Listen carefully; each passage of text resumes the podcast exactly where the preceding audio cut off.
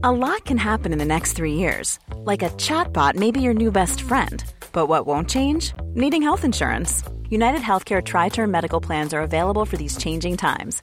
Underwritten by Golden Rule Insurance Company, they offer budget friendly, flexible coverage for people who are in between jobs or missed open enrollment. The plans last nearly three years in some states, with access to a nationwide network of doctors and hospitals. So, for whatever tomorrow brings, United Healthcare Tri Term Medical Plans may be for you. Learn more at uh1.com. Elle est quand même trop forte, hein, Greta. Ouais. Bah si, regarde cette vidéo. Elle monte sur scène pendant un concert pour le climat et paf, elle rickroll tout le monde. Alors quand même, pour ceux qui savent pas, rickroller quelqu'un, c'est infliger une célèbre chanson de Rick Astley à celui qui ne s'y attend pas. Mais par contre, je comprends pas trop le message caché derrière pour Greta là, tu vois. Ah oui, non, pareil. hein. Non mais attends, il doit y avoir un truc. C'est le début de la COP 26 là, tu vois, où se joue l'avenir de la planète, la plus importante des COP depuis l'accord de Paris en 2015. Never gonna give you. Donc peut-être que c'est une manière de dire qu'il faut pas abandonner la lutte Ouais. Bah moi quoi? Bah déjà, ouais, parce que je suis pas sûr que ce soit nécessaire d'aller si loin. Tu vois, Greta, elle aime bien rickroller les gens, c'est tout. Elle a raison d'ailleurs. Et ouais, et c'est vrai que d'ailleurs, elle l'a déjà fait plusieurs fois. Elle a souvent balancé des, des liens comme ça sur Twitter et même un QR code qui est redirigé vers une vidéo de Rick Astley. Donc bon, je pense que t'as raison. Peut-être qu'elle aime euh, rickroller les gens. Mais du coup, enfin, il y a quand même un lien avec la COP26. Encore une fois, c'est tellement important. Ouais. Alors après, je veux pas euh, jeter de l'eau froide sur ton enthousiasme et celui de Greta, mais si la COP26 c'est l'avenir de la planète, je pense qu'on n'est pas rendu quoi. Non, non, mais franchement, c'est mal parti, hein, je suis d'accord avec toi. Après, on peut quand même toujours espérer que la 54e session de l'organe subsidiaire du Conseil scientifique et technologique soit une réussite. Parce que ça s'appelle comme ça en vrai? Eh bah ouais, hein. Mais tu vois, après, les gens s'étonnent qu'on s'intéresse pas à la sauvegarde de la planète. Ils ont qu'à faire un effort sur la vulgarisation, quoi. Non, mais je suis d'accord avec toi, mais c'est des diplomates, hein, c'est pas des youtubeurs, qu'est-ce que tu veux? Mais en vrai, c'est pas si compliqué cette COP26 quand on réfléchit bien, et c'est ce qu'on va découvrir dans ce nouvel épisode de L'envers du décor, le podcast environnement du service science du HuffPost.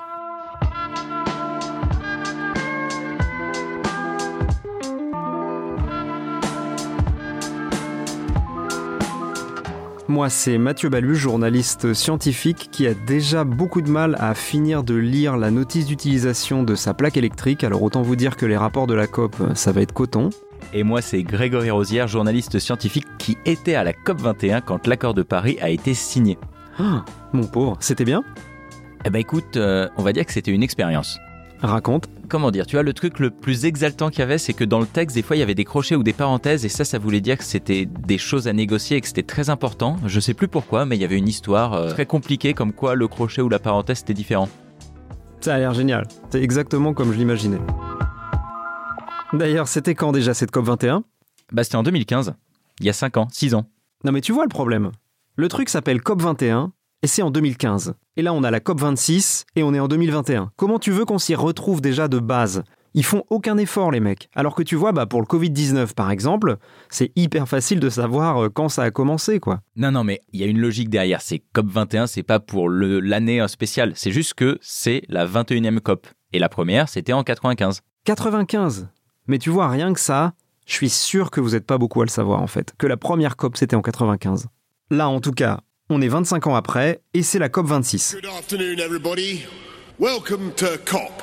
Ouais, voilà. Sauf que ça devait être l'année dernière. Parce qu'elle a un an de retard à cause du Covid, justement. Ok, ok, bon, admettons. Et du coup, toi, tu les as faites les autres COP depuis la COP 21 de 2015 Ah bah non. Bah non, parce que c'est hyper chiant. Ah bah non, mais attends, c'est des discussions super techniques. C'est super compliqué, non, franchement, je me rappelle même plus. Mais par contre, la COP26, elle, c'est vraiment important, hein, promis. Il y a un truc spécial. Ah, j'en suis sûr, mais en fait, je me suis arrêté très vite. hein. J'ai commencé par euh, les parties doivent soumettre leur NDC, et puis il y avait une virgule après, et je me suis endormi. Non mais je comprends, encore une fois c'est soporifique, mais en vrai c'est super simple quand on te l'explique clairement. Donc j'ai quand même demandé un peu d'aide pour cet épisode à Stéphane Haïkout, sociologue spécialiste des politiques climatiques, et à Sandrine Maty, chercheuse en économie de l'environnement et de l'énergie au CNRS, et ils m'ont expliqué plein de choses. Eh ben, on y va, mais alors je t'en supplie, tu fais vite et simple. Hein.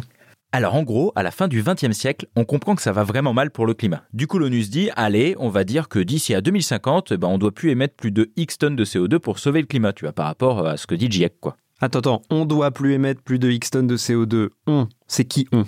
Ah bah l'humanité, quoi, nous, l'ensemble. Ah oui, d'accord, donc c'est assez englobant, quoi. Ouais. Donc, pour reprendre, à la fin du XXe siècle, c'était chaque pays qui devait faire un effort, c'est ça l'idée. Voilà, exactement. En gros, on disait, on doit plus émettre tant de tonnes, et ensuite, on disait à tout le monde, bah toi tu diminues de temps, toi tu diminues de temps, etc. Et donc ça, bah ça a pas du tout marché. Bah non, pas du tout. Parce qu'en fait, les États, ils n'ont pas vraiment réussi à se mettre d'accord sur qui devait payer pourquoi, qui devait faire des efforts, etc., etc. Sauf que pour que ces accords internationaux ils marchent, eh ben, il faut que tout le monde soit d'accord, qu'il y ait l'unanimité des États et des partis qui, soient, qui disent d'accord, quoi. Ah oui, mais attends, ça c'est ce qu'on a fait euh, aux accords de Paris justement, en 2015, quand on a dit qu'il fallait limiter le réchauffement à 2 degrés maximum. Là, bah tout le monde s'est mis d'accord. Alors voilà, sauf que là, il y a un gros changement, c'est que l'accord de Paris, il ne dit pas aux pays ce qu'ils doivent faire. Parce que ça, c'est mort, on l'a dit. Le système mis en place par l'accord de Paris, c'est que chaque pays, il doit proposer une feuille de route avec des engagements de réduction des émissions de gaz à effet de serre. Ah d'accord. C'est ça, les NDC. Allez, je vais quand même vous le lire parce que je pense que c'est intéressant. À titre de contribution déterminée au niveau national à la riposte mondiale au changement climatique. Mais tu fais quoi là? C'est de la SMR, Greg, c'est un truc à la mode. De l'ASMR Ouais, les jeunes ils adorent, c'est euh, tu chuchotes et apparemment ça te fait un truc dans ton cerveau. Mais attends, n'importe quoi. Moi, je sais pas. Moi, moi perso, entendre des gens chuchoter, ça me fait faim. Ça doit t'énerver, c'est ça? Je sais pas, moi aussi ça me rend fou, mais les jeunes ils aiment bien. Moi, je comprends pas les gens qui chuchotent. Tu sais, c'est comme t'es dans un open space et les gens chuchotent. Enfin, parlent normalement. Ah, moi aussi ça me rend dingue, c'est comme des, des ongles sur un tableau noir. Exactement. Tu permets, je continue. Il incombe à toutes les parties d'engager et de communiquer les efforts. En fait, ça m'énerve trop, j'y Mais arrive oui, pas. je t'ai dit que j'aime pas. Arrête. On arrête, on arrête.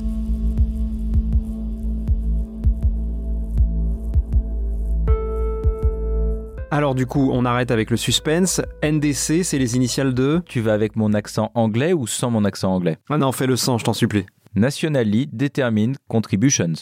J'ai besoin de traduire? Eh ben non, tu vois, c'était parfait. Donc si je résume, avant, pour empêcher le réchauffement, on avait une grande réunion internationale qui disait quoi faire à tous les pays du monde, mais ils le faisaient pas. Voilà. Et depuis la COP21 en 2015 à Paris, c'est les pays qui proposent eux-mêmes des changements en fonction de ce qu'ils pensent pouvoir faire. Exactement. Donc, je me dis que le côté positif, c'est que du coup, bah, ces propositions sont plutôt réalistes, puisqu'elles sont proposées par les pays eux-mêmes. Ouais. On va y revenir, mais disons oui. Ok. Et le côté négatif, à mon avis, hein, c'est que ça doit pas du tout suffire pour limiter le réchauffement à 2 degrés. Ah non, pas du tout, du tout. Hein. Bah ouais.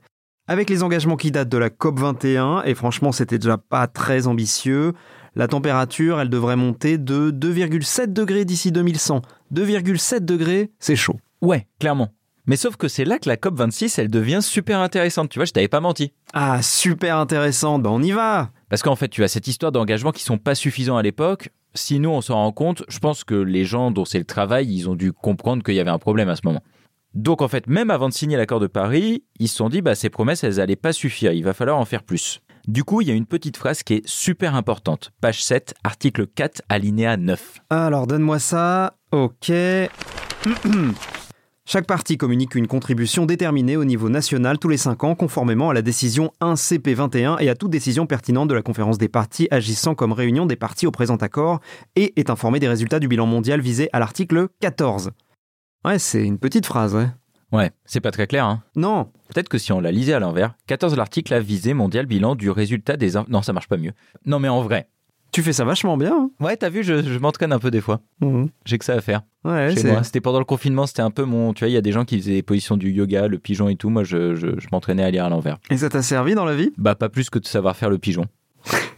Qui a appris à faire le pigeon? Mais plein de gens, tu sais, il y avait des défis pigeons et tout. C'est des défis de faire des. Si, si, mais si, bien sûr. Et on voyait les gens souples ou pas. Mais bref, pardon, on digresse. En tout cas, ce qui est sûr, c'est que derrière, en fait, cette petite phrase, ce que ça veut vraiment dire, parce qu'elle n'est pas très petite, cette phrase, c'est que les pays ils sont obligés, tous les 5 ans, de mettre à jour leurs promesses. Ou en tout cas, de dire qu'ils vont mettre à jour leurs promesses.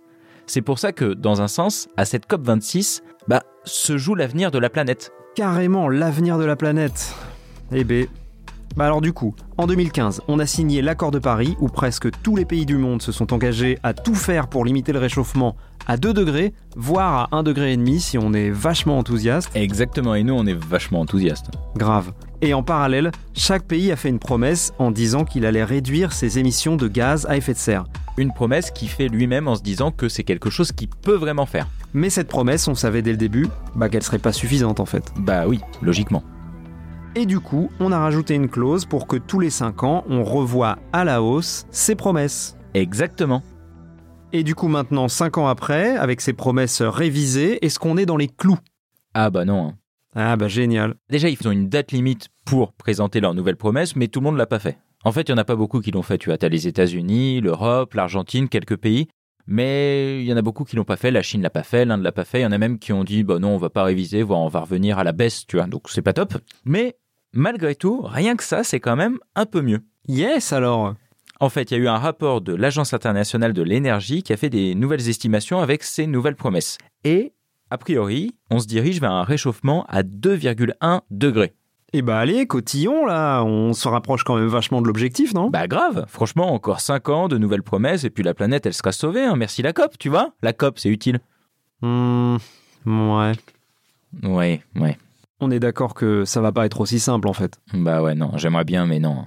Parce que comme disait Charles Pasqua, les promesses n'engagent que ceux qui les reçoivent. Un exemple, lors de l'accord de Paris, donc la COP21 de 2015, l'autre grosse avancée, c'était un engagement à financer la transition énergétique des pays en développement, ce qui semble pas idiot. Bah oui, parce que logiquement, les pays qui sont déjà développés, ils ont bien pollué, ils ont profité de toute cette pollution, et du coup, les pays en développement, ils, ils se disent, bah nous, on veut bien avoir une transition énergétique et se, se, se chauffer avec du solaire, mais il faut qu'on nous aide parce que ça coûte plus cher. Du coup, on a dit qu'on allait aligner des sous. Exactement, l'objectif, c'était quand même 100 milliards de dollars de financement par an d'ici à 2020. C'est pas mal. C'est plutôt pas mal. Sauf que, bah, en 2019, donc quand même 4 ans après, on était à moins de 80 milliards. Donc on peut dire qu'entre les mots et les actes, euh, bah, il y a un sacré gap, quoi. Exactement, c'est toujours le problème. Et c'est pareil pour les promesses des États sur les gaz à effet de serre. Dans le rapport dont je te parlais de l'Agence internationale de l'énergie, qui disait que là qu'on allait réduire le réchauffement à 2,1 avec les nouvelles promesses. Bah en fait, ils n'ont pas juste regardé ces promesses et les émissions de CO2 d'ici 2050 si on tient ces promesses. L'Agence internationale, elle a aussi calculé ce qui se passera avec ce qui est déjà appliqué, avec les lois qui ont déjà été votées, si tu veux, pas seulement les promesses, tu vois, ce qui est vraiment là. Et là, pour le coup, on est ultra loin du compte, mais genre vraiment. Ok, donc là, Greg, comme c'est assez déprimant ce qu'on est en train de faire euh, et que je pense que ça va pas s'améliorer puisque j'ai le script euh, sous les yeux, je te propose qu'on fasse une mini pause. Je vais trouver le moyen de mettre un truc joyeux à cet endroit-là du podcast. Ça te va?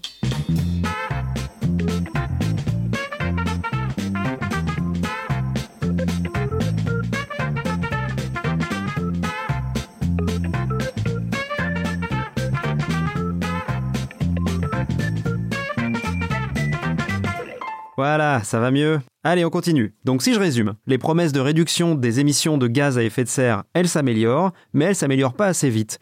Et la vraie transition, la transition en acte, elle s'accélère, mais elle s'accélère encore moins vite que les promesses. Donc c'est super réjouissant. Ah bah oui, non, c'est sûr que c'est pas très réjouissant, hein, mais en même temps, euh, enfin je sais pas, on fait un podcast environnement, donc on est rarement réjouissant, non? Enfin je sais pas. Je sais pas, on a fait quelques épisodes qui étaient réjouissants, tu vois. Non? Hmm, On a fait un truc sur la fusion nucléaire non, pas encore. Ah oui, c'est vrai. Ça va arriver. Il y a le, celui sur le sapin de Noël où au final on disait aux, aux petites euh, filles et aux petits garçons qu'ils avaient le droit d'avoir un sapin de Noël même si leurs parents étaient écolos. C'était un peu ça la morale de l'histoire, non? Ouais, on a fait un truc sur euh, les emballages qui était pas si déprimant que ça, si? Ouais. Je crois qu'on disait qu'il fallait manger des kebabs. Moi, ça me déprime un peu. Je préfère euh, autre chose, mais bon. Et puis il faut dire que sur le front du climat, les nouvelles sont pas bonnes non plus en ce moment. En fait, c'est en train de se compliquer encore plus et du coup, ça va compliquer aussi les promesses. En fait, en 5 ans, on s'est rendu compte que la situation était pire que ce qu'on pensait. Euh, Il faudrait encore moins extraire de nouvelles ressources fossiles dans les années à venir, mais en parallèle, bah, on construit de nouvelles centrales à charbon euh, un peu partout, quoi. D'ailleurs, on va en parler à la COP de ça, la construction des centrales à charbon, là. Bah. Bah, comment ça? C'est quand même le meilleur endroit pour le faire, non? Ah oui, non, mais je suis d'accord avec toi. C'est vrai que ça serait logique. Enfin, je veux dire, c'est quand même la base. Mais en fait, au COP, euh, on n'a pas vraiment le droit de parler d'énergie, tu vois. Comment ça? Bah, on parle du climat. Attends, attends, attends. Alors, je suis pas un expert expert, hein, mais il me semble que le climat, c'est un peu lié à l'utilisation des énergies fossiles, non? Enfin, je crois. Alors, je crois qu'il y a une sorte de consensus scientifique sur cette question, effectivement. Bah, merci de me rassurer. Alors, pourquoi on n'en parle pas? Bah, en fait, c'est un peu la règle, c'est que tu sais, c'est des discussions internationales, c'est compliqué et il faut pas froisser, bah, par exemple, certains pays producteurs qui, qui, qui produisent, disons, beaucoup de pétrole ou des trucs comme ça, quoi, ou beaucoup de charbon. Mais c'est complètement n'importe quoi, cette histoire, Greg? Ouais, ouais, mais attention, hein. ce dont je te parle là, c'est vraiment ce qui se passe dans les fameuses conférences des partis, les trucs, les organisations très spécifiques, les trucs soporifiques dont je te parlais. Parce qu'en fait, on en parle quand même à la COP de tout ça, mais officieusement.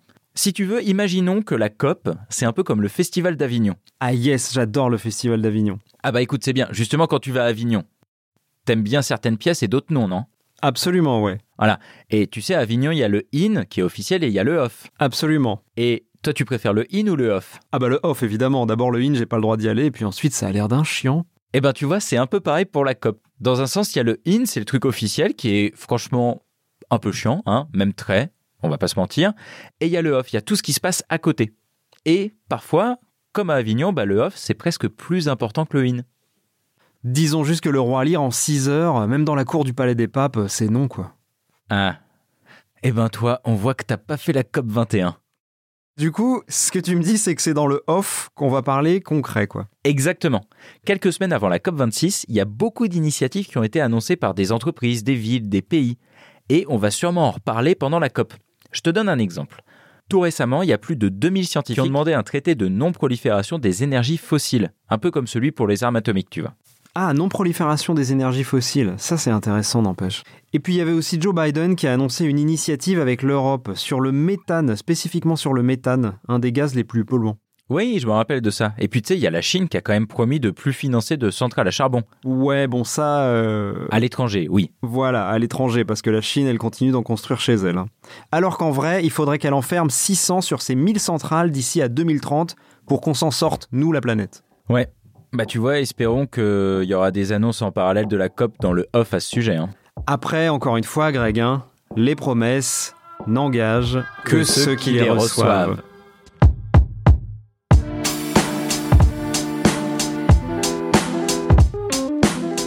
La COP26, comme toutes les précédentes, elle donne l'impression d'être un immense bazar bureaucratique. Et franchement, c'est le cas.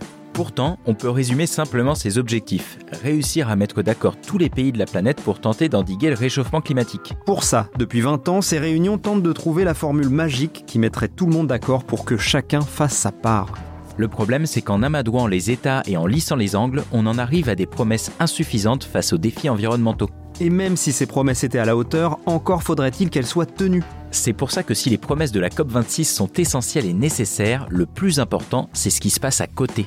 Car c'est dans les coulisses que seront prises les décisions qui pourront transformer ces paroles en actes. Et maintenant que vous êtes parfaitement armés pour suivre la COP26, on vous laisse aller seriner vos élus pour que les promesses deviennent des actes. Si cet épisode vous a plu, partagez-le avec vos amis qui n'ont rien compris à la COP ou avec votre grand-tante qui fait partie des négociateurs de la délégation française, elle en a de la chance.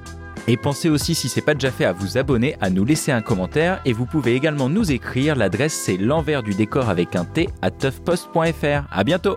Tschüss.